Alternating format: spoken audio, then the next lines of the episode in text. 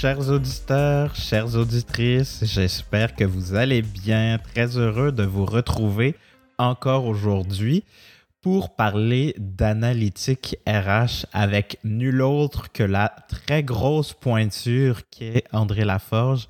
On a vraiment eu euh, beaucoup de plaisir, elle et moi, à discuter de ça. Vous allez voir que, euh, en plus de ces 30 ans d'expérience qui la rend euh, hyper pertinente, elle est définitivement passionnée d'intelligence d'affaires et de KPIs, qui va être pas mal le sujet d'aujourd'hui.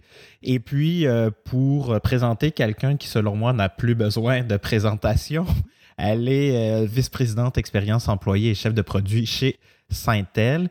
Et puis, euh, elle a un blog, peut-être que vous avez déjà retrouvé de l'information là-dessus. Je vous mets les liens en référence sous l'épisode qui s'appelle Mesurer le capital humain, dans lequel, en fait, elle nous partage des indicateurs clés, comment les calculer, pourquoi c'est important de les calculer ou non, à quoi ils servent finalement. Et puis en 2018, elle a été nommée parmi les top 100 HR Analytics Influencers. Donc on a vraiment quelqu'un au Québec de, super solide là-dessus. Et c'est donc pour ça que j'avais envie de m'entretenir avec elle.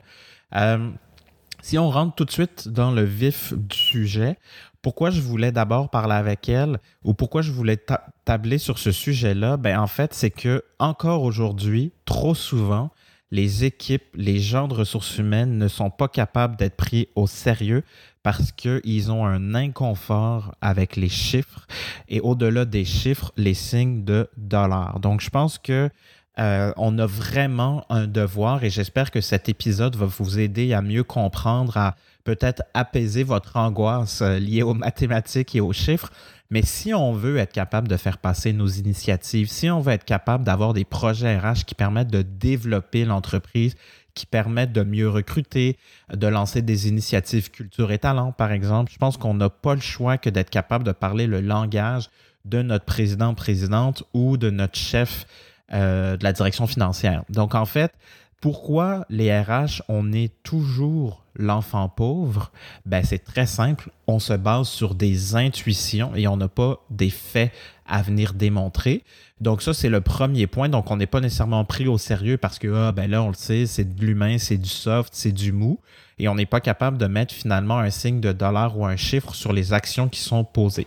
Cependant, il y a beaucoup de choses qu'on peut euh, mesurer et puis sur lesquels on est capable de finalement revenir de manière très concrète. Alors pourquoi, par exemple, donc nos collègues du marketing ou des opérations, par exemple, ont toujours le gros bout du bâton? C'est parce qu'ils mesurent tout avec des chiffres et avec des signes de dollars. Donc, bref, vous allez voir qu'avec André, on a discuté un peu de tout ça et on a aussi euh, passé un bon moment sur la question de comment mesurer finalement notre culture d'entreprise et notre marque employeur pour finalement rendre des choses euh, à première vue intangibles, euh, très tangibles. Et vous allez voir que c'est donc pas mal plus concret et donc tangible que ce qu'on croit.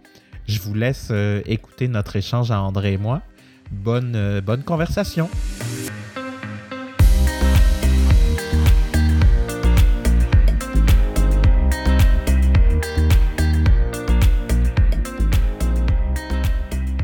André Laforge, bonjour. Bonjour Vincent Mazrou.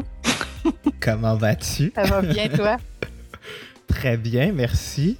Euh, je suis très content de te recevoir à des humains et des marques pour un sujet, ma foi, euh, d'actualité. Hein? D'actualité, mais un peu terne. Tu trouves? Ah oui? Comment ça? Ben, quand on parle de chiffres habituellement, pour les gens d'RH, là, puis pour les gens en recrutement, c'est pas le sujet euh, le plus, euh, je te dirais, le plus euh, sexy. Ah oui, hein? pourtant, moi, je, j'ai l'impression que plus on le voit, plus on en entend parler, plus on se rend compte de à quel point c'est essentiel, en fait, à la fonction RH pour qu'elle soit stratégique, qu'on soit capable de faire passer nos initiatives et nos projets. Puis je pense que c'est surtout de ça dont on va parler là. Oui. Mais c'est ça, tu sais, dans, dans, ce que toi tu observes, euh, ça fait quand même longtemps que tu, tu, tu vois le, le, marché aller. Euh, comment t'expliques? On y va euh, direct. Hein? Aujourd'hui, on, on mâche pas nos mots. cette fonction RH, pourquoi est-elle si peu stratégique encore aujourd'hui? Ben, je te dirais la, première raison, selon moi, hein, puis c'est vraiment selon moi, je n'ai pas basé ça sur euh, les recherches scientifiques, euh, c'est que les gens de ressources humaines sont très orientés du côté relation, euh, du côté humain, c'est normal, tu vas me dire, du côté sentiment, et souvent, quand on leur demande de parler plus du côté droit, donc du côté normes, résultats, chiffres, ils ne sont pas très à l'aise. Ce qui fait en sorte que souvent, ils vont développer des initiatives RH, des programmes, euh, ils vont vouloir faire des choses pour améliorer leur organisation, mais ils vont avoir de la difficulté à passer le message à la haute direction. Parce que justement, ils s'expriment en termes RH. Donc, ça ne leur donne pas, je dirais, euh, une longueur d'avance. si, si on compare au marketing ou aux finances. Exactement. Exactement. Fait que s'ils pouvaient arriver avec des chiffres pour appuyer ce qu'ils veulent faire, ben, il passerait déjà pour un peu plus stratégique. Mais c'est pas juste ça. Parce que, tu sais, des RH stratégiques, il y en a plein. J'en connais plein. Puis, ça va dépendre de ce que tu fais dans l'organisation. Quand tu es, euh, tu sais, l'opération, il faut en faire en RH. Là. On n'a pas le choix. Il faut que le travail RH se fasse euh, parce que si on ne fait pas le travail RH, ben, on ne pourra jamais euh, passer au stratégique. Donc, il faut maîtriser l'opérationnel avant de penser vouloir passer aux tactiques. Mais c'est une balance aussi, tactique stratégique. Là. Mais il faut avoir une balance. Mais ce n'est pas nécessairement évident parce que la fonction RH, souvent, euh, est vue dans l'organisation comme une fonction au service de l'organisation, donc euh, qui est dans l'opération. Hum. Puis euh, on va y revenir sur ce point-là, mais on est beaucoup plus donc dans l'intuition finalement, dans le sentiment, dans le soft, que dans le hard, puis la donnée pure. C'est sûr, c'est certain puis l'intuition, là, c'est pas mauvais, là. il ne faut pas voir l'intuition comme quelque chose de mauvais. Au contraire, l'intuition, souvent, va peut-être te donner euh, ou regarder pour des chiffres, va peut-être te dire c'est vers là qu'on devrait s'en aller. On va aller chercher l'information, les faits, pour voir si mon l'intuition est bonne ou pas. Mais l'intuition, euh, ça sert, là. C'est pas. Euh, faut pas dire intuition et analytique, euh, ça peut pas se marier ensemble. C'est pas vrai, ça, là. Oui, parce que ça prend quand même une partie un peu plus ben, humaine, justement, hein, dans la partie ressources humaines. Humaine. voilà. Puis, ben non, mais hein, si on tes observations encore, parce que quand on se préparait pour l'entrevue, tu, me, tu m'expliquais les différents stades euh, de maturité. Donc, par rapport au portrait économique que nous, on a au Québec, hein, moi, ce, que, ce, dont je me rends compte, c'est que, ben, en fait, pas juste au Québec, bon, mais là, on va zoomer pour ici, mais euh, au Canada, c'est à peu près quoi, 80, au-dessus de 90% voire même 95% à peu près là, de, d'entreprises de, taille PME slash TPE. Donc, il y a vraiment une unicité canadienne et québécoise dans la façon dont notre économie est façonnée, dans comment nos entrepreneurs pensent ou, perçoivent les choses. Fait que, dans le fond, cette espèce aussi de logique euh, de vision. Puis, je, je trouve donc que vu qu'on a peu de grandes ou très grandes entreprises comme par exemple la France ou les États-Unis, euh, peut-être que ça vient teinter aussi ce que tu vas nous, euh, c'est ça, nous partager sur les, les, quatre, euh, si je ne me trompe pas, stades de maturité. Oui, c'est certain que c'est pas, c'est tu ne peux pas aspirer, quand tu es une entreprise de 50 employés, euh, à être aussi développé au niveau de ta prise de décision basée sur des faits sur l'analytique qu'une entreprise de 25 000. Il ne faut pas, mm. faut pas penser. Là. Cependant, ce qu'on se rend compte, c'est que, euh, puis je te dirais, là, dans les pensons dans les 20 dernières années, là, euh, parce que je suis sur le marché du travail depuis 30 ans, les gens de RH arrivaient dans les entreprises quand l'entreprise avait 100 employés à peu près. Hmm. Maintenant, on voit, là, les gens d'RF arrivent quand c'est beaucoup plus petit. OK? Bon. 50, 35. Des fois, elle n'est pas à temps plein ou elle va, elle va faire elle va faire des tâches administratives plus des tâches RH. Mais euh, les gens arrivent, les gens d'RH arrivent plus tôt dans les organisations, mais dans des plus petites tailles. Fait que ça, moi, je pense que c'est une bonne chose. Parce que quand on arrive euh, dans une entreprise, c'est quand tu es rendu J'ai vu, moi, des gens de RH, là, euh, une personne, tu as 200 employés, puis la personne, a fait pas juste les RH, elle fait la paye aussi. Comment tu peux être stratégique? C'est impossible. Tu éteins des feux à longueur de journée. C'est tout ce que tu fais. Bon, on va revenir au modèle de maturité. Donc, le modèle de maturité, il est basé sur le modèle de Bursin, M. Josh Bursin, là, qui est le gourou américain, là, technologie RH, euh, tendance ressources humaines. Et M. Bursin, en 2013, euh, il, a, il a bâti son modèle de maturité en se disant l'analytique RH, ça s'en vient. On est en 2021, donc ça va faire huit ans que son modèle euh, vit. Et moi, je l'utilise beaucoup là, pour expliquer aux organisations où ils sont, puis vers où, jusqu'où ils, pourraient se rendre. Donc, dans son modèle, tu n'as pas de niveau zéro, mais moi, j'en mets un niveau zéro. Le niveau zéro, là, c'est que tu fais absolument rien avec les chiffres. Les chiffres, ça ne t'intéresse pas, t'en as pas, on t'en demande pas, il ne se passe rien. Il n'y a rien. Mm. Euh, bon, ça, je c'est rare, ça existe, mais c'est quand même rare. Niveau 1, OK? Puis je te dirais que la grande majorité des entreprises québécoises sont à ce niveau-là. C'est le niveau opérationnel qu'on va appeler. Là. Et euh, à ce niveau-là, euh, on est plutôt là, très, très réactif. On, va sortir des chiffres quand quelqu'un va nous le demander. Quand notre patron va dire Hey, il me semble que euh, mais semble que c'est long, embaucher. Mais là, hmm. on va aller calculer notre délai d'embauche. Euh, mais semble qu'on n'a pas beaucoup de candidats. On va aller voir le nombre de CV qu'on a reçus. on ne sera pas vraiment proactif, on va être très réactif. Le problème, souvent là-dedans, c'est qu'on n'a pas d'outils non plus. Là, fait que notre système d'information RH, notre ATS, si on a un ATS, euh, c'est très limité. Donc, les données sont difficilement exploitables et on va répondre aux questions quand on va nous poser des questions. On ne sera pas proactif. Ça, c'est le niveau 1. Puis je te dirais, 50, au moins 50% des organisations au Québec sont là. OK? C'est une, une grosse portion.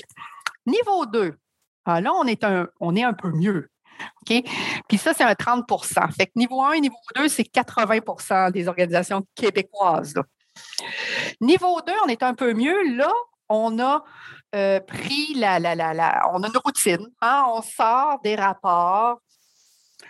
Que ce soit, euh, puis là, je ne dis pas une fois par année, parce que pour moi, sortir un rapport annuel, ça ne donne pas grand-chose, mais on sort des rapports à une fréquence de minimalement au trimestre pour suivre un peu les états financiers hein, ou une fois par mois. Puis là, on vient sortir des indicateurs assez standards, OK? Puis on veut comparer aussi ces indicateurs standards-là. Fait qu'on va vouloir se comparer à l'externe. On parle dans ce cas-là souvent là, des délais d'embauche, des taux de roulement, des coûts par embauche. C'est des choses qu'on va regarder, puis qu'on va vouloir comparer, puis qu'on va présenter à notre direction pour montrer que, regarde, nous, en RH, on travaille et voilà le résultat de notre travail. Donc, ce niveau-là, qui est, euh, on va appeler ça euh, niveau euh, reporting avancé, là, c'est le niveau 2. Le niveau 3 est le niveau où là, là, si on peut se rendre au niveau 3, là, l'analytique prend toute sa valeur. C'est que là, on ne fait pas juste publier des chiffres pour montrer ce les résultats qu'on obtient en RH, on analyse ces chiffres-là pour déterminer, ben OK, euh, mon taux de roulement a augmenté dans telle division de l'organisation, mes délais d'embauche se sont allongés, mon service à la clientèle, hmm, ça va pas bien. Donc là, on va croiser plusieurs informations pour essayer de sortir des tendances, puis sortir de l'information qui vont aider, là, à ce moment-là, à agir au RH, à, savoir où agir, qu'est-ce qu'il faut faire pour améliorer? Donc, ça, le niveau 3, qui est appelé l'analyse stratégique, ça, c'est le niveau qu'on devrait vouloir tous atteindre. OK? En RH. Parce que c'est ça qui va nous servir à prendre des meilleures décisions. Oui, c'est ça. Puis là, il y a un quatrième niveau qui est, euh, on appelle ça l'analyse prédictive. Ce niveau-là, c'est là que là, on ne fait pas juste de l'analyse, mais là, on est vraiment à vouloir prédire des comportements d'employés, à prédire des tendances, euh, à faire de la planification stratégique, à faire des scénarios. Et pour ça, ben là, quand on est à ce niveau-là, ben on a des outils pour le faire, on a une équipe, on a investi et il faut aussi avoir une masse de données. Donc, une petite organisation de 100 employés, parce que pour moi, 100 employés, c'est une, une, petite organisation, ne pourra pas écoute, espérer vouloir faire du prédictif, elle n'aura pas assez de données dans ses systèmes pour que les algorithmes de machine learning ou d'intelligence artificielle donnent quelque chose. Fait que ça, il faut penser, l'analyse prédictive, c'est davantage réservé aux grandes entreprises.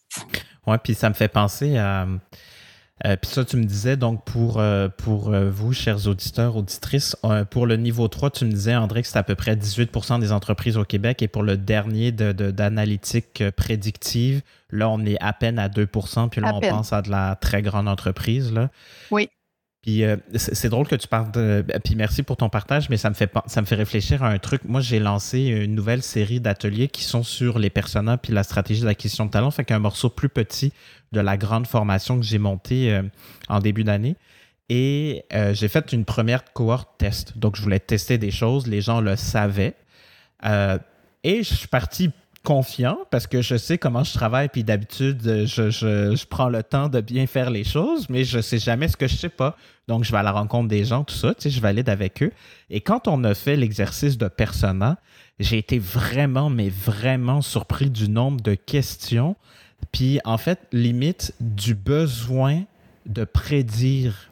Comme si le flou de pas savoir ce qui allait donner, où est-ce qu'on s'en va, c'était je veux pas dire intenable parce que je pense pas que les gens étaient au bord du précipice, mais j'ai senti l'espèce d'angoisse collective du groupe. Et maintenant que ça fait, euh, je sais plus, un mois et demi, deux mois que, que j'ai fait cet atelier-là, on dirait que là, j'arrive à repenser un, peu à cet épisode-là. Ça m'a vraiment surpris. Donc après, je me suis remis en question. Tu sais, j'ai regardé, est-ce qu'il y a des choses que j'avais mal expliquées? Donc là, j'ai repris ce que je me suis rendu compte. Puis c'est ce que les gens me disaient. Tu sais, je pense qu'ils avaient besoin de comprendre un personnage, ça s'inscrit dans quel parcours, ça m'amène quoi? Puis dans ma tête, je pensais que c'était clair, mais je me suis rendu compte que non.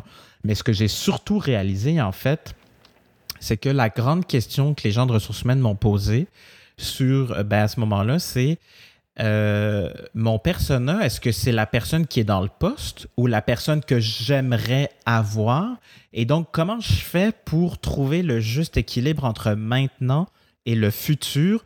Comment je fais pour prédire ce que je sais ou ce que je sais pas, puis comment je navigue en fait dans cette zone-là? Et là, c'est là que j'ai senti que c'était super difficile pour eux parce que c'était complètement nouveau.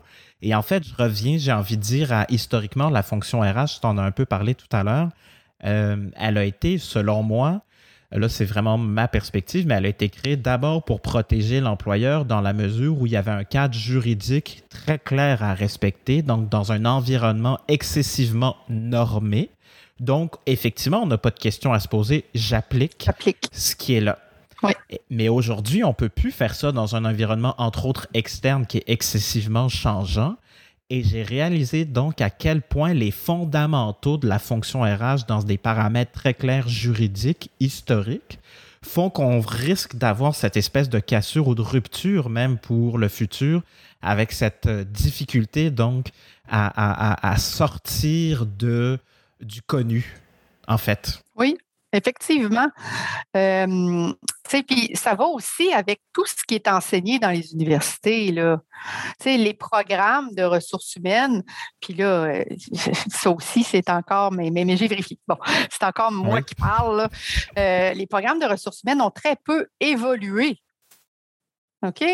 Ont très, très peu évolué par rapport à probablement 30 ans. Mais les entreprises, elles, ont complètement changé. Fait que les gens de ressources humaines, ils arrivent, euh, bon, ils arrivent euh, sur le marché du travail, puis ils ne sont pas préparés à ça. Ils sont préparés à faire, à suivre les normes, puis mais ils ne sont pas préparés à, toute cette agilité-là qu'il y a. Là. Fait que ça, je pense que c'est un, problème. un, problème. Hum, non, non, mais disons-le, tu sais, puis oui. euh, tu sais, justement, quand je me suis fait beaucoup challenger par, euh, par ce groupe-là, je suis allé vérifier avec les deux, trois personnes que je connais, tu sais, qui, qui sont là-dedans. J'ai refait des lectures et tout pour voir. Et en fait, c'est exactement ce que tu as dit tout à l'heure. En fait, ce qu'ils me demandaient de précision de réponse pour leur carte persona, c'était euh, d'avoir les ressources finalement comme de la très grande entreprise. Puis là, je leur expliquais pour avoir été sur un panel avec Geneviève, c'est Charrette, si je ne me trompe pas, son nom de euh, Barrett, oui, Geneviève Barrett, merci, qui est euh, la, responsable euh, People dans l'Analytics de la Banque nationale. Puis Geneviève, elle a une équipe de scientifiques de données. Enfin, ils sont, de mémoire, ils sont 20 ou 25 dans son équipe. Juste là-dessus. Mais tu sais, je veux dire, la Banque nationale, c'est 25 000 employés ils peuvent avoir les moyens, entre autres financiers, mais pas juste financiers. Là, il y, a il y, a vraiment la donnée, il y a un réel besoin opérationnel d'aller jusque-là. Mais j'ai dit, au Québec, on n'est pas là. Puis je dis, pour avoir du prédictif comme eux, eux vont être prédictifs avec les réponses que j'ai obtenues autour de 90-95% Donc, même eux ne sont pas capables de prédire 100% ben Non. Mais il n'y a personne qui est capable. Tu sais, la, machine, là, euh, tu sais, quand, on prend de l'intelligence artificielle, là, euh, sera jamais capable de, prédire à 100% Les modèles, euh, modèles à 100% ça n'existe pas, surtout quand c'est pour analyser des comportements humains parce que l'humain reste quand même bon, quelque chose qui n'est pas euh, constant. ah oui, hein? Nous sommes imparfaits. Exactement. Tandis que oui, prédire euh, combien une machine va te sortir de pièces à l'heure, euh, puis le nombre de défauts, ça c'est facile.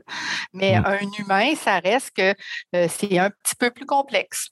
D'où la question de, d'émotion, entre autres, puis d'intuition, mais ça, on, y reviendra tantôt. Là. Oui. Euh, fait question, euh, disons si on, descend un peu, là. Euh, moi, ce que j'observe aussi, puis même pour certains vice-présidents, vice-présidentes ressources humaines, des fois, la culture, c'est pas clair. Euh, la marque employeur, c'est pas clair non plus. Qu'est-ce que c'est ça, cette affaire-là? J'en ai besoin, mais finalement, je suis pas sûr que je sais comment le, le, démarrer, ce beau projet-là. Ma culture, ben, j'aimerais ça mettre des mots dessus. Nos affichages, nos communications, notre pitch recruteur fait pas honneur à qui on est vraiment. On n'arrive pas à mettre des mots dessus. Bon, ça, c'est ce dont moi je suis le plus. Euh, euh, témoin, c'est pour ça que les gens m'appellent, par exemple. Puis c'est systématique. Hein. C'est toujours ces deux raisons-là, je dirais, comme, comme motif principal. Mais là, pour amener justement un peu de clarté, parce qu'on dit, hein, ben, ça ne vient pas de moi, tout ce qui est mesuré est fait. Tout ce qui est mesuré nous permet justement de prendre de meilleures décisions. Comment on peut euh, rendre concret, via donc des indicateurs de performance, euh, la culture et la marque employeur? Qu'est-ce qu'on qu'est-ce qu'on devrait mesurer là-dedans? Hmm. Bien, OK, ça, c'est pas simple, OK? Puis on va tenter, les gens vont tenter de, mettre en place là, des mesures compliquées, euh, puis ils vont se casser la noix pour essayer de trouver euh, la mesure, mais mmh. ça n'existe pas. OK? Premièrement, ça n'existe pas. Cependant, OK, il faut aller vraiment. Euh, c'est quoi l'objectif? L'objectif de ta marque employeur, c'est quoi? C'est quoi que tu veux accomplir? Quand on a l'objectif, puis là, ça devient plus facile de trouver la bonne mesure. Euh, tu sais, comme mesurer, tu sais, c'est quoi qu'on, c'est quoi le travail des gens de ressources humaines, là, dans le fond? C'est quoi l'objectif? C'est d'avoir du monde? Ça, c'est la portion recrutement, d'avoir du monde performant, euh, qui veulent rester dans l'organisation, puis qui soient heureux dans leur travail.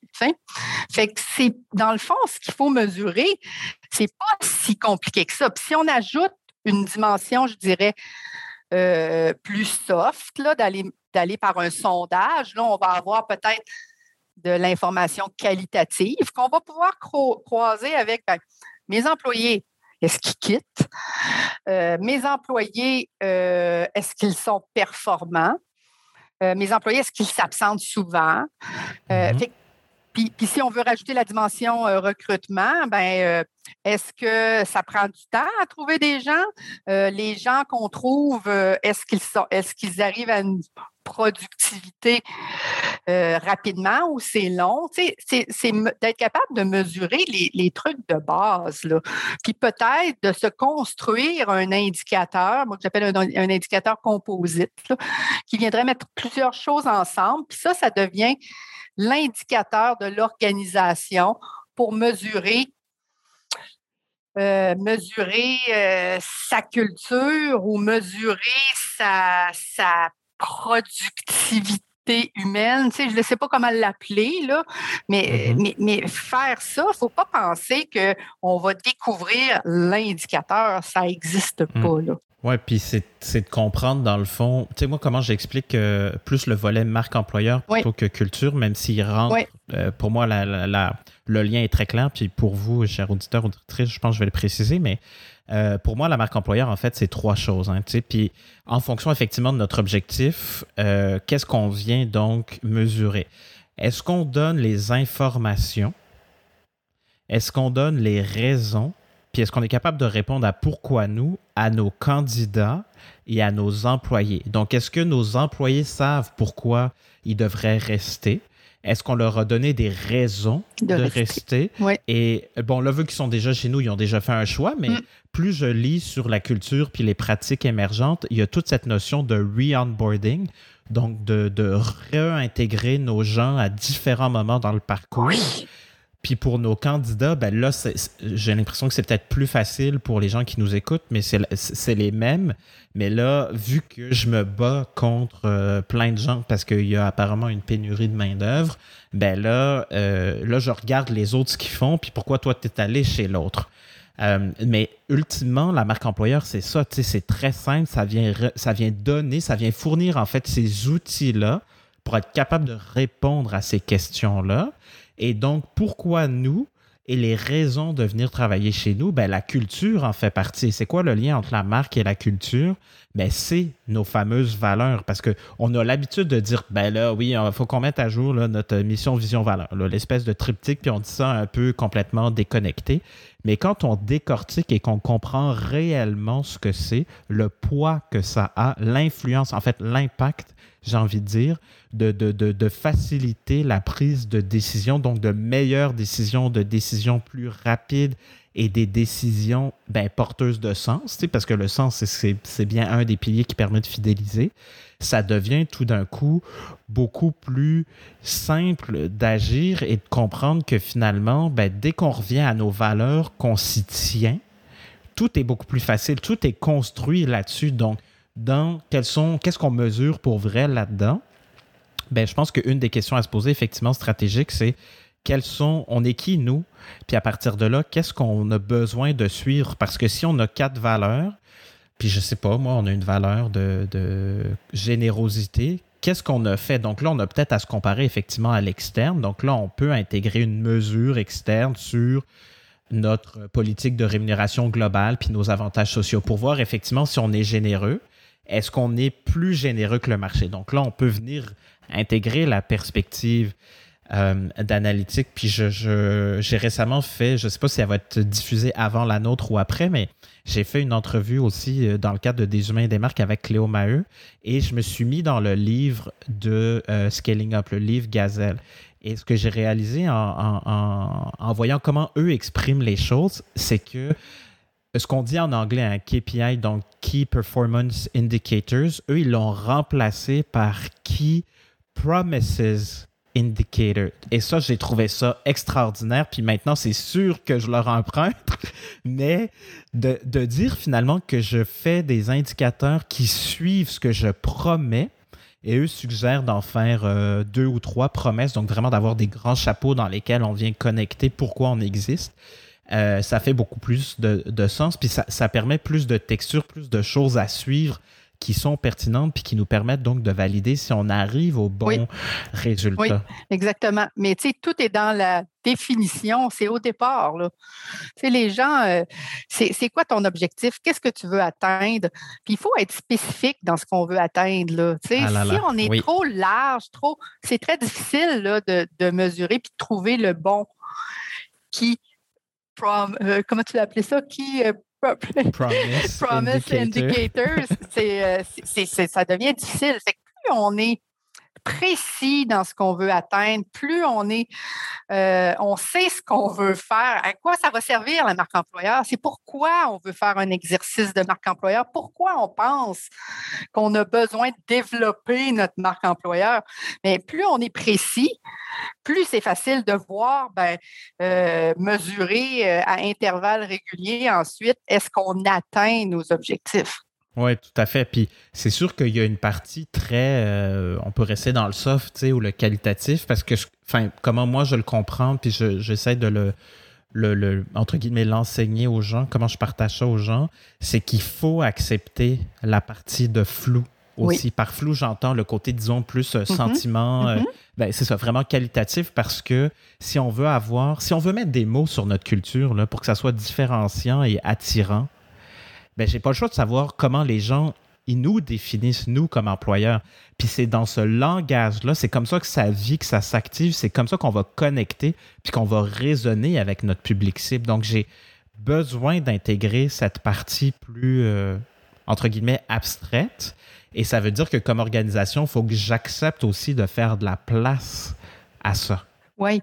Euh, puis, tu sais, les gens pensent que l'analytique, là, c'est juste d'aller chercher des chiffres dans les systèmes. L'analytique, là, c'est quand tu passes des entrevues à tes employés, c'est quand tu passes un sondage, c'est quand tu as des conversations et l'information que tu en retires, bon, c'est sûr, si on peut la mettre sur un médium informatique, après ça, ça l'aide à l'analyse. C'est sûr. Mais euh, c'est de l'analytique, ça. Chaque fois qu'on questionne, c'est de l'analytique. Les gens ont tendance à penser que l'analytique, c'est juste des KPI euh, hard-codés avec des chiffres dans un système. Non, l'analytique, c'est d'aller chercher les faits, puis qu'on aille les chercher par une entrevue, par un sondage ça reste l'analytique. Euh, mais mais, c'est plus facile ensuite si on a ce, ce résultat d'entrevue, si on l'a sur un médium informatique, là, on peut utiliser des techniques puis être capable d'analyser ça. Là. Oui, puis on peut faire des tableaux, puis après, ça devient beaucoup plus facile pour oui. toi visuellement la représenter, cette information-là, ou à tout le moins la comprendre. Ça, c'est sûr. Exactement. Oui, définitivement. Puis pour aider nos. Vu que là, on est probablement entre le niveau 1 et le niveau 2, donc on n'est pas nécessairement stratégique avec nos données. Est-ce que tu as euh, des, conseils ou des trucs à partager aux gens sur comment je fais pour choisir, comment je fais pour définir un bon d'un mauvais indicateur? Ben, écoute, il n'existe pas de bon puis de mauvais indicateur. Cependant, c'est sûr, moi j'en ai des préférés, mais euh, cependant, euh, un indicateur, il faut qu'il te permette de passer à l'action, donc qu'il soit actionnable. Si cet indicateur-là, tu le publies, tu le présentes, mais on ne peut rien faire avec, ça ne donne pas grand-chose. Donc ça, selon moi, c'est il faut que l'indicateur te permette de prendre une décision ou de passer à l'action ou qui te permette au moins d'avoir une idée de quelle autre information il faut que j'aille chercher qui mm. permettent d'avancer. Sinon, si on présente un indicateur pour présenter un indicateur, ben, c'est un mauvais indicateur. On pourrait, on pourrait dire ça comme ça. Mm-hmm. Dans les. On a parlé de métriques de vanité. Oui, oui, oui. J'en ai parlé. Ben, D'ailleurs, tu me disais, ah, Vincent, justement, au préalable, j'ai écouté l'épisode avec Caroline Boyce.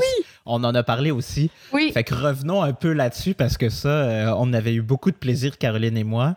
Euh, c'est quoi ça? Ben, dans ton euh, langage à toi? Tu sais, euh, justement, c'est une métrique qui ne te sert pas, là, puis que tu vas juste publier pour démontrer le travail que tu fais, par exemple. Mais, ça ne veut pas dire qu'il ne faut pas les suivre. Ça ne veut pas dire qu'il ne faut pas les calculer. Ça veut juste dire que ils ne servent pas nécessairement à être publiés à ta haute direction. Par exemple, moi, quand on me dit euh, mes, euh, mes, recruteurs ont passé, ils passent en moyenne euh, cinq, entrevues par jour. Qu'est-ce que ça donne, ça? Cinq entrevues mmh. par jour? Ou, mmh, mmh, tu le disais là, dans ton podcast, là, on a reçu 200 000 CV. Mais qu'est-ce que ça donne, ça, avoir 200 000 CV? Ce qu'on veut savoir, c'est j'ai-tu embauché quelqu'un au bout, puis est-ce que cette personne-là est bonne? Euh, on a embauché la bonne personne. Fait que, il faut faire attention quand on mesure nos processus, quand on mesure euh, euh, ce qu'on fait comme travail. C'est combien, combien de réquisitions ou de demandes ouvertes doit avoir un recruteur pour être performant? Qu'est-ce que ça donne de ça? Bon, des fois, oui, ça aide pour peut-être regarder la charge de travail puis se dire, ben là, peut-être qu'on a besoin d'un nouveau, d'un recruteur de plus parce que, bon, on est rendu à 30 réquisitions par recruteur, puis là, le travail se fait moins vite, etc. Ça peut servir à ça, mais euh, ce qu'il faut, c'est le résultat. C'est les indicateurs de résultats qui sont importants. Ça, c'est ça, les, vanity matrix. Là. Euh, quand ça vient mesurer ce que tu fais, ça ne donne pas grand-chose. C'est le résultat. Puis ce que je trouvais vraiment aussi euh, pertinent quand on se préparait, tu m'as dit, Vincent, tu sais, dans le fond, ramène ça à la base. Si toi, je t'ai engagé, par exemple, euh, chef acquisition de talent, ben, je t'ai engagé probablement parce que je crois que tu as toutes les compétences. Et si donc je crois que tu as tout ce qu'il faut parce que c'est pour ça que je t'ai choisi, tu n'as donc pas besoin de me prouver autre chose maintenant que tu es en poste.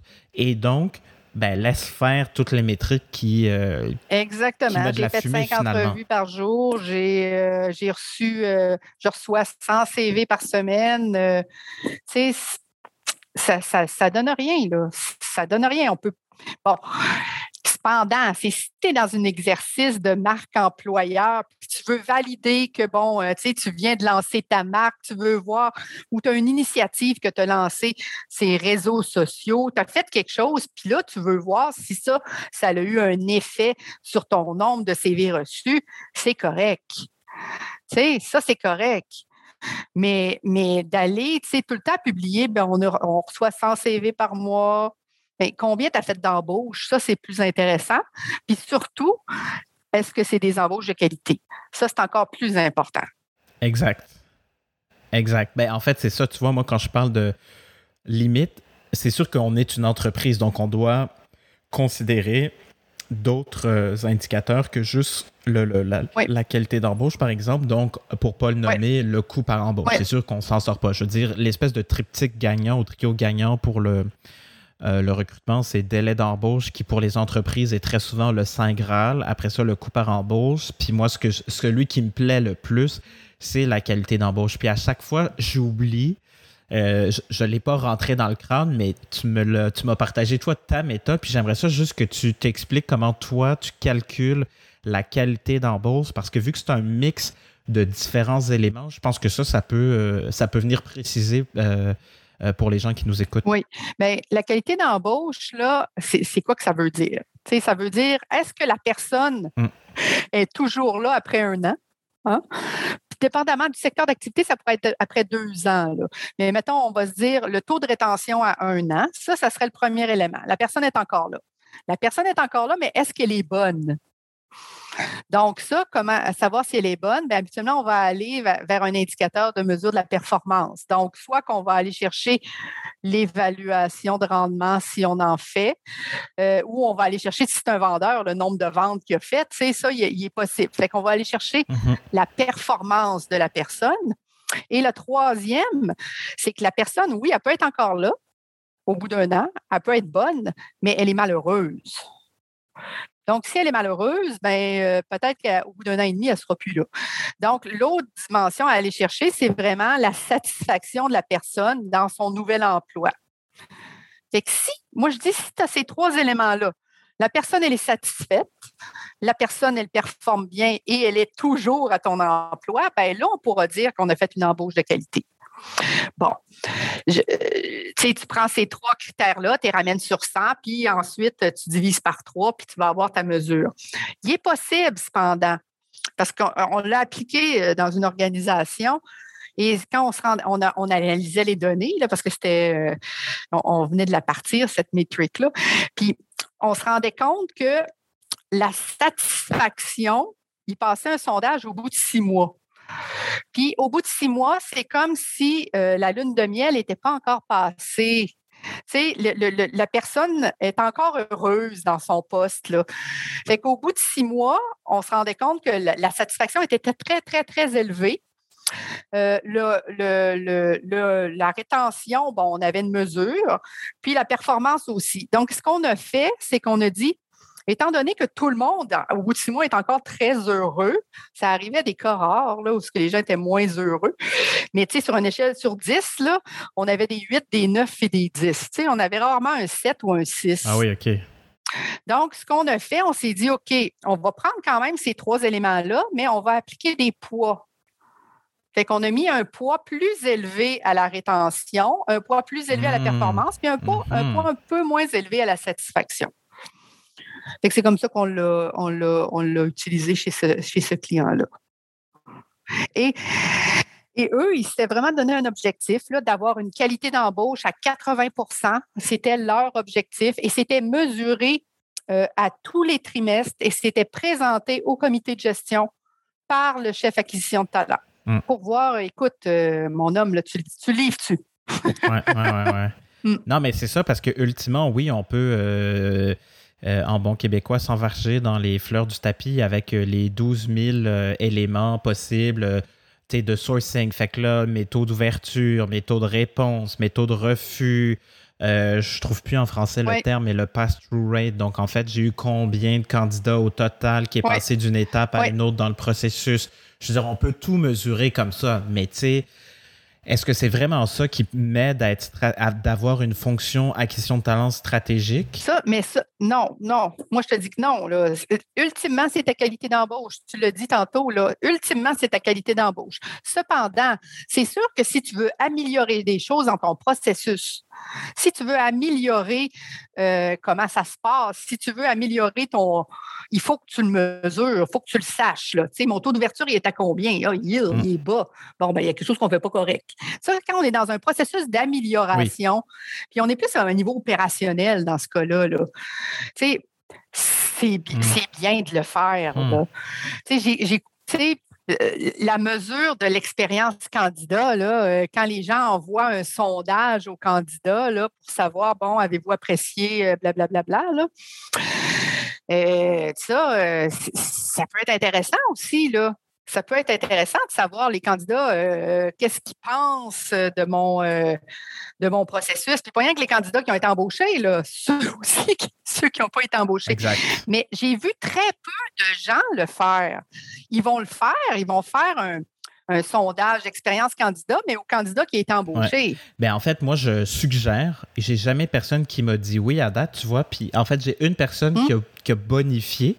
Mais quand, quand euh, tu sais, moi, toujours ma première étape, quand, quand les, les, organisations me font confiance pour une démarche de marque employeur, la première étape, toujours ou presque, ça va être de faire euh, une image. Donc, on commence avec un audit. Puis là-dedans, j'essaie, parce que j'ai comme deux niveaux de collecte d'informations. Donc, dans la partie sondage, je propose entre guillemets, la Ferrari, c'est-à-dire d'obtenir mais toutes les perspectives, pas parce que je veux que ton sondage te coûte quatre fois plus cher que c'est censé ou que tu pensais que ça allait coûter. Parce que si on veut vraiment comprendre comment on est perçu, parce que notre réputation, c'est un gros morceau de notre marque employeur, de notre image qui fait qu'on est attractif ou pas, euh, ben idéalement, on va demander à tout ce beau monde-là. Donc, en fait, quand je dis tout ce beau monde-là, puis là, ce qui est chouette avec un projet qui démarre euh, bientôt, c'est que la personne m'a dit Vincent, je veux sonder mes employés. Parfait. Ce qui fait effectivement beaucoup de sens. Puis après ça, mes clients. Parce que vu que c'est une entreprise de service, ils veulent connaître ce que les clients pensent du service de leurs employés pour aller peaufiner l'ajustement éventuellement du service client ou des formations finalement aussi à donner à, leur, à leurs équipes. Donc ça, je trouvais que c'était super brillant de la part de, du président. Et, mais sinon, tu vois, moi, je leur dis, puis j'essaie de, de, faire valoir ce point-là. Puis effectivement, j'ai le même constat. Les gens sont moins réceptifs à ça. Ils ne voient pas, je pense, la valeur et la pertinence. Mais donc, de demander, en fait, si on décortique au complet le parcours, candidat à qui on n'a pas parlé, mm-hmm. candidat qu'on n'a pas retenu, euh, candidat embauché, après ça, idéalement, moi, je fais quand même une distinction entre, entre guillemets, mes vieux et mes jeunes, c'est-à-dire euh, ceux qui viennent de débarquer chez nous, puis ceux qui ont une longue, longue ancienneté, pour comparer un peu euh, euh, la perspective de chacun. Et dernier, ceux qui ont quitté, on peut-tu leur poser des questions à eux autres? Ben oui. Mon ben Dieu. Oui. oui, on a, pour ceux qui systématisent les entrevues de départ, je pense que c'est très chouette, puis je pense que c'est essentiel, et j'ai envie de dire que c'est les recruteurs qui devraient faire ça. Pourquoi? Pour ajuster leur pitch de vente. selon moi, ça serait. Ben, enfin, moi, c'est souvent ma recommandation. oui, mais, mais les recruteurs, dans le cas d'un départ, je te dirais, dans la première année. Mais encore plus. Mais ben quand c'est un ben départ au bout de 12 ans, euh, pauvre recruteur, qu'est-ce que qu'il fasse? Mais, mais, mais le résultat de l'entrevue, le résultat de l'entrevue devrait être partagé avec le recruteur. Parce que si la personne, au bout de 12 ans, quitte, habituellement, ça va être parce que, bon, euh, défi de carrière, là, euh, elle ne se réalise plus dans le rôle, etc. C'est ça. Là.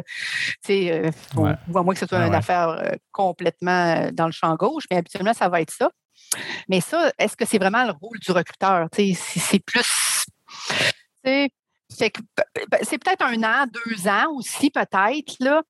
mais, mais oui, c'est une bonne idée, parce que souvent, moi, ce que j'ai vu dans la grande entreprise, les recruteurs ne savent même pas si la personne est encore dans le poste au bout d'un an. Parce qu'ils n'ont pas accès à cette donnée-là. Ils ne le savent même. Oui, c'est ça. Ça, c'est. Ouais. ouais. Comment tu peux euh, voir si tu as posé une bonne action puis fait limite une bonne embauche? Parce qu'en même temps, toi, ce qui anime le plus les recruteurs, c'est ça, tu sais, faire une différence dans la vie professionnelle des gens. C'est quand même eux qui participent à la sélection. Là. Puis, euh, puis qu'est-ce que tu penses de. Parce que moi, si on va complètement au bout, donc de sonder tout, tout, tout le monde, nos employés qui ont quitté, bon, mettons qu'on a formalisé notre collecte d'informations euh, entrevue de départ, mais pourquoi pas leur reposer des questions dans trois mois ou six mois après qu'ils soient partis, parce que là, des fois, quand ils sont échaudés, euh, bon, ils vont peut-être pas avoir le même genre de ressenti ou d'informations qu'ils vont nous partager, mais avec un peu plus de recul dans le temps. Euh, souvent, c'est quelque chose que je, propose, euh, mais je serais curieux de t'entendre là-dessus. Toi, t'en penses quoi? Mais là, c'est là. Est-ce que tu vas réussir à avoir. Est-ce que tu vas réussir à va-t-il répondre? C'est plus ça, je pense, le problème. parce que, tu sais, l'entrevue de départ, habituellement, on essaye de la faire avant le départ. avant, avant le départ. J'ai vu des endroits où ils envoient un formulaire en ligne euh, peut-être une semaine après le départ, mais les taux de, les taux de réponse sont très bas. c'est plus ça le problème. Là. Je pense que c'est plus de. Mais oui, parce que si la personne, la, poussière a retombé, ça fait trois mois que je suis partie, je suis déjà dans autre chose, je pense que tu vas être plus. Euh, euh, tu vas être plus stable dans tes réponses. Comme, tu sais, tu, comprends ce que je veux moins dire? chargé émotivement, j'ai l'impression. Exactement, exactement.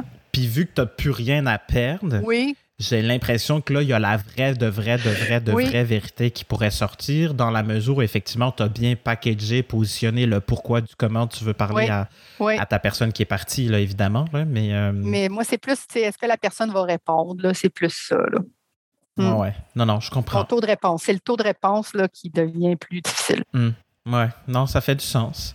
Puis, euh, ben en fait, euh, je, je, je, je dirais qu'on arrive euh, à la fin déjà. déjà? C'est comment ça a passé vite. C'est comme, j'en reviens pas. Ben oui, ça fait plus de 40 minutes qu'on discute.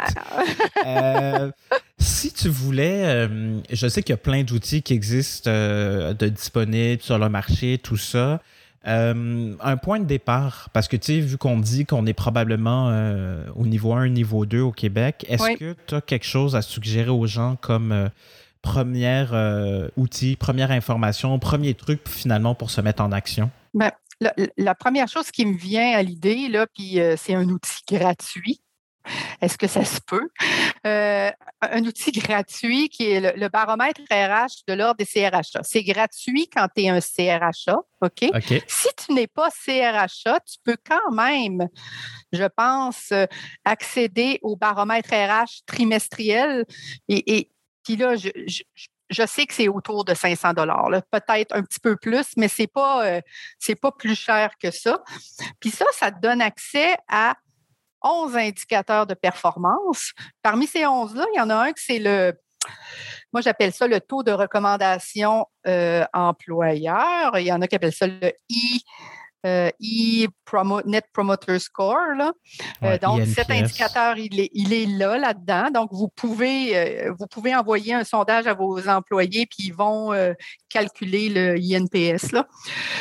mais tu as 10 indicateurs. Les autres indicateurs, c'est des indicateurs, moi, que j'appelle la base, OK? Comme par exemple les taux de roulement, les coûts par embauche, les délais d'embauche, les heures de formation par employé, donc, puis l'absentéisme. Fait que tu as, 10 indicateurs de performance qui sont vraiment pour moi la base. tu fournis l'information et ensuite, tu es capable de te comparer. Donc, de voir, moi, je suis où là, en termes de délai d'embauche dans mon secteur d'activité par rapport à la moyenne? Puis, tu es capable de voir aussi c'est quoi le meilleur résultat, c'est quoi le pire? ça, moi, je pense que euh, pour développer un minding euh, analytique, ben ça permet de le faire. Là. Ouais, ouais, ouais, ouais. Non, non, c'est super pertinent. Puis on avait aussi notre ami euh, Docteur Google qui est. ah oui, ben oui. sous-estimé. Oui. En tout cas, toi, tu avais l'impression que les gens euh, euh, ben, posaient moins de questions à Docteur Google. Oui, mais écoute, tu sais, moi, des fois, les gens me posent des questions, puis écoute, tu sais, j'ai jamais entendu parler de ce qu'ils me posent comme question. Je cherche, puis écoute, tu googles, puis tu trouves à peu près tout. Hum tant, euh, tu sais, googler euh, People Analytics, euh, Key Performance. C'est sûr, si tu googles en anglais, tu vas avoir encore plus de résultats, ça, je dirais. Mais aussi, tu as des influenceurs, tu as des gens à suivre. Tu sais, moi, j'en suis. J'en suis trois, quatre. Là. Euh, Josh Burson, OK, bon, qui est très mm-hmm. corporate, là, lui, mais bon, il vaut la peine. David Green, qui est un Anglais d'Angleterre. Lui, j'adore. Puis il vient de sortir un livre. Oui, je sais, j'ai vu. Il est d'une euh, pertinence déconcertante, cet homme. C'est fou, vraiment. Oui, il vient de sortir un livre, puis je suis tout le temps en train de regarder parce qu'il n'est pas encore disponible en Amérique du Nord. Là. OK. Je vais mettre le euh, lien de toute façon pour les gens. Oui, Excellence in People Analytics, ça, j'ai hâte, de, hâte de la voir. Euh, je disais David Green, euh, il y a aussi Andrew Merritt, qui lui va être plus dans le prédictif, là, qui va être plus dans le flyer. Euh, c'est pas mal ça. Là. Ça, c'est ceux, moi, que je suis. Euh, tu t'abonnes. Tu t'abonnes à leur euh, newsletter, là, puis tu reçois ça une fois par semaine. des fois, je le lis pas parce que je n'ai pas le temps. Mm. Mais tu sais, tu as du contenu pertinent. Puis si tu veux te développer là-dedans, là, tu sais, c'est, incroyable ce, que, ce que ces gens-là font. Là.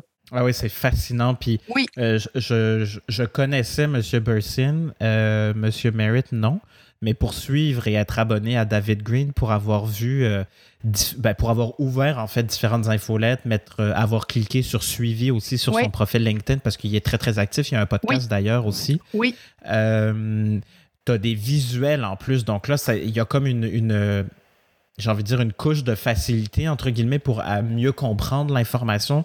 Il fait vraiment un travail extraordinaire. C'est fascinant une fois par mois, il te sort tous les meilleurs articles qui ont été. Tu sais, ça, écoute, là, fait que t'as même pas besoin de chercher, là, tu t'abonnes, puis ils sont là, les meilleurs articles, tu les lis, c'est tout. Là. En fait, c'est plus simple d'apprendre l'anglais pour ceux qui parlent anglais que de comprendre. Comme ça, tu vas piger dans tout ce qu'ils proposent, puis l'espèce de, de, comment tu dis, d'agglomération d'informations, je, je, je sais pas le bon mot, mais bref, c'est oui, oui, c'est vraiment chouette. Euh, mon Dieu, c'est tellement pertinent. Merci euh, infiniment, cher euh, André Laforge, notre analytic people and chief of Québec. Of, Mais si je te, justement, je te laissais le mot de, de, la fin, tu voudrais que les gens repartent sur quoi? Avec quoi? C'est quoi la petite pépite, là? Il faut pas qu'on voit l'analytique comme un outil tableau de bord, chiffres, etc. Il faut voir ça comme ce qui aide à être plus pertinent dans notre travail. Ça aide à être plus clair dans notre travail en tant que ressources humaines. Donc, c'est souvent, euh, je vois les gens ils disent ah, l'analytique, c'est compliqué. Non, tu as un problème à régler. L'analytique va te donner l'information nécessaire pour que ton problème soit plus clair pour toi. Fait que, tu sais, il ne faut pas voir ça comme une bébelle informatique complexe. Là. Il faut voir ça comme mmh. un outil pour aider euh, la fonction RH. Puis il faut, il faut que la fonction RH aille vers là, là parce que il y a trop de choses qui se passent, il y a trop d'informations, il y a tellement d'informations que dans ta petite tête, tu as bien beau avoir une bonne intuition, tu ne peux pas tu peux pas processer tout ça. Fait que l'analytique, ça aide, là. C'est seulement ça. Ça ne vient pas remplacer l'être humain, là. Au contraire. Ouais, c'est ça. Mm. Ça ne vient pas remplacer l'être humain. J'adore. Mm. Ouais, tu as raison. Merci euh, infiniment d'être venu euh, partager ton savoir et ta passion. Moi, je te vois, on ne te verra pas pendant que les gens vont écouter, mais je, sens dans tes yeux, dans tes mouvements, cette, euh, c'est ça, cette passion pour le sujet. Alors, merci de nous avoir transmis ça. Ben, merci, Vincent. À bientôt.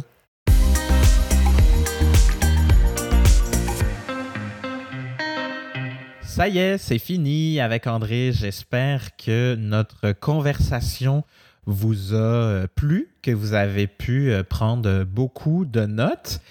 Euh, je veux revenir sur quelques points qui, pour moi, sont essentiels et j'ai vraiment réalisé ça, on dirait, avec la conversation avec André et en même temps une cohorte de mes formations sur le programme en acquisition de talent de trois formations qui se terminait cette semaine avec les filles.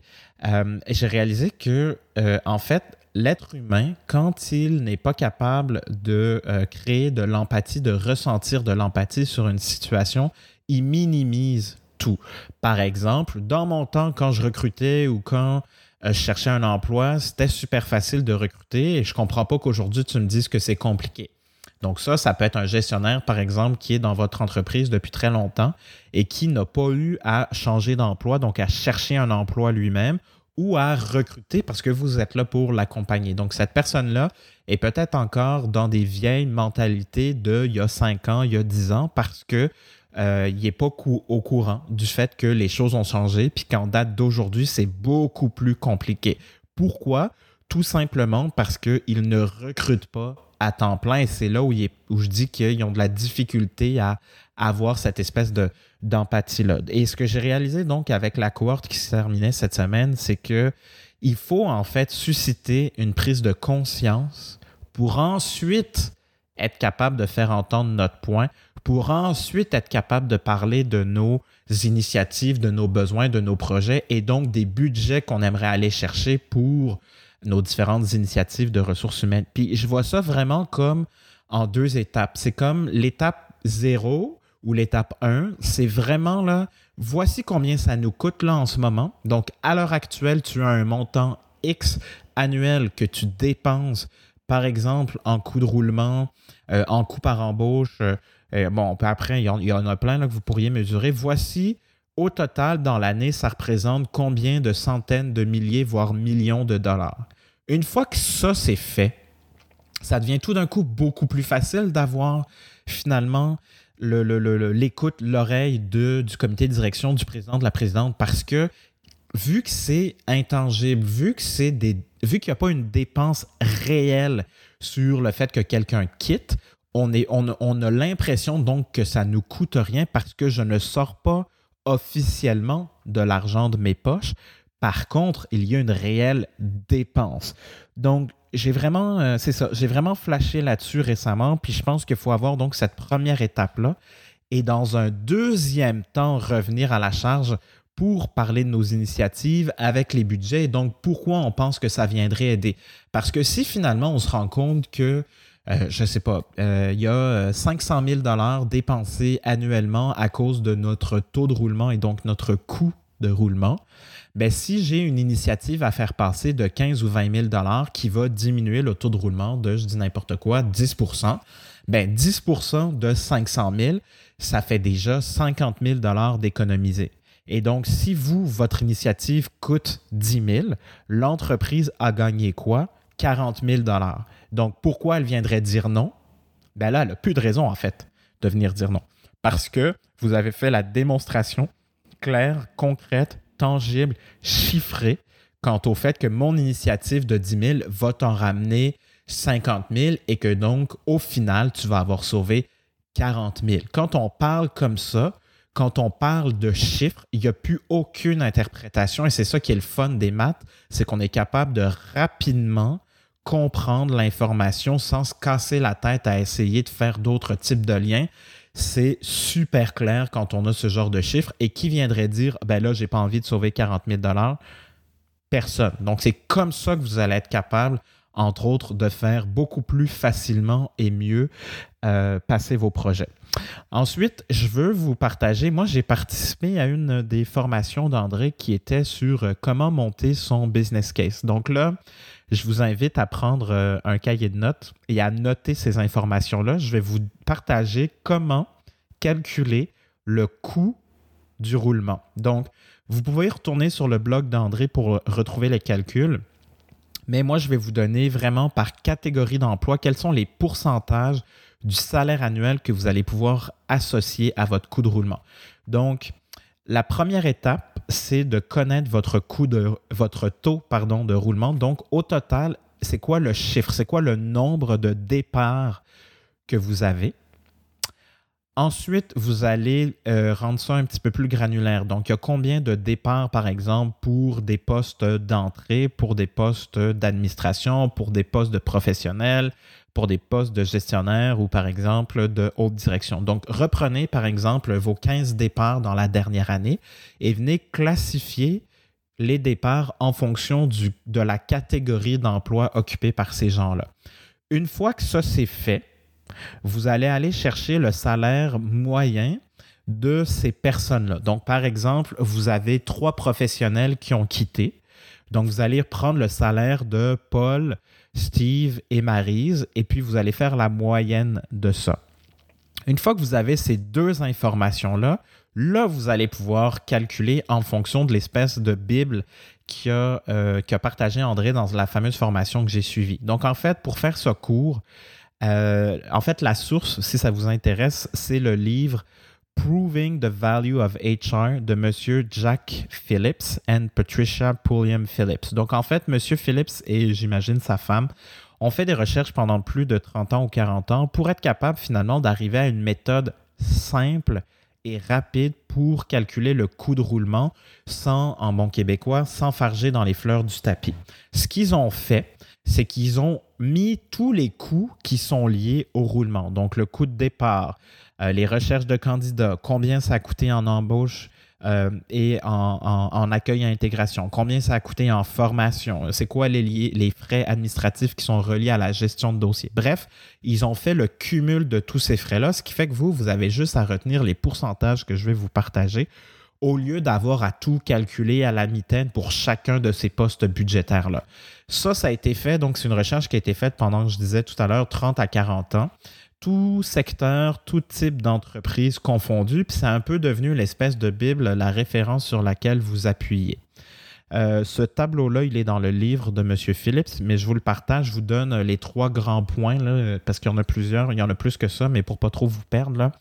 Donc, le pourcentage de coût de roulement, il y a un minimum puis un maximum. Donc, pour les niveaux d'entrée, pour les postes non qualifiés, ça vous coûte 30 à 50% du salaire annuel. Hein. Quand la personne quitte, donc Paul à l'entrepôt gagne 40 euh, 000 par année, vous décidez de prendre la braquette haute, donc 50% un pôle par année à l'entrepôt coûte 20 000 Donc, c'est ça le calcul qu'on veut faire, d'où l'importance de savoir combien de pôles sont partis, Paul gagnait combien pour ensuite savoir en termes de pourcentage de salaire, ça représente combien. Donc, je répète, pour les postes d'entrée non qualifiés, c'est de 30 à 50% du salaire annuel. Pour nos professionnels, ça grimpe à de 75 à 125% pour les gens qui ont une compétence très rare, les spécialistes, euh, on parle de 200 à 300% du salaire. Et puis pour nos gestionnaires intermédiaires, on parle de 125 à 200% du salaire. Et pour les membres de la haute direction, on parle de 200 à 400% du salaire. Donc, vous allez voir que si vous arrivez avec un coût de roulement qui est dans les, et je vous dis même pas les dizaines parce que c'est clair que c'est dans les centaines de milliers de dollars au minimum, ou voire les millions, il y a fort à parier que tout d'un coup, vous allez avoir la grande, grande écoute attentive, autant du euh, président-présidente que euh, de la personne responsable des finances. Donc voilà, je tenais vraiment à revenir là-dessus parce que je pense que ça va vraiment pouvoir vous aider à faire une démonstration qui est claire, une démonstration qui est euh, juste, pertinente et qui surtout résonne avec la façon dont ces gens-là abordent le budget et euh, les initiatives et les demandes finalement qui leur sont faites. Finalement, euh, je terminerai avec ce que André vous dit aussi. Hein. sortons de notre zone de confort et tentons d'avoir le moins peur finalement possible des chiffres. Parce que si à l'heure actuelle, vous êtes frustré, euh, vous êtes déçu de votre employeur parce qu'il n'accepte pas votre propositions vraiment chouettes d'initiatives culture ou, ou d'initiatives, par exemple, de recrutement pour repenser soit l'expérience candidat ou plus largement votre marque employeur, vous allez être frustré, déçu et peut-être que finalement, votre président, votre CFO rejette pas l'idée. Il rejette juste la valeur qui n'a pas été démontrée par la personne qui l'a présentée. Et peut-être qu'ils ne sont pas contre finalement investir dans leur culture, dans leur genre, dans leurs initiatives de ressources humaines. Peut-être que la démonstration que vous avez faite n'était tout simplement pas adaptée à ce qui compte pour eux. Donc vraiment, là, pour sortir de cette frustration, de cette difficulté au quotidien, puis d'avoir l'impression de repartir penaud, la queue entre les jambes, ben peut-être que finalement, ce qu'il faut changer, c'est votre approche, votre façon de présenter l'information et ben, finalement vos calculs. Voilà. Euh, j'espère que euh, ça vous a aidé, que ça vous permettra d'être beaucoup plus pertinent euh, pour la suite. Et puis, euh, je vous dis à très bientôt. Merci d'avoir été là. Bye là! C'est la fin, chers auditeurs. Alors, merci infiniment d'avoir été des nôtres. J'espère que cet épisode a été utile et pertinent, que ça vous a aidé un peu à comprendre comment la marque, la culture sont des catalyseurs de performance, des générateurs de performance et je vous invite maintenant à continuer la conversation avec moi sur LinkedIn. Donc Vincent Mazrou, Mazrou ça s'écrit M-A-Z-R-O-U. Vous pouvez m'écrire aussi au Vincent à commercial attribut pas de T à la fin .ca. Et puis vous pouvez nous laisser des petits pouces bleus, des petits pouces en l'air, des étoiles un peu partout où il y a possibilité donc de laisser des commentaires. À très bientôt. Bye là!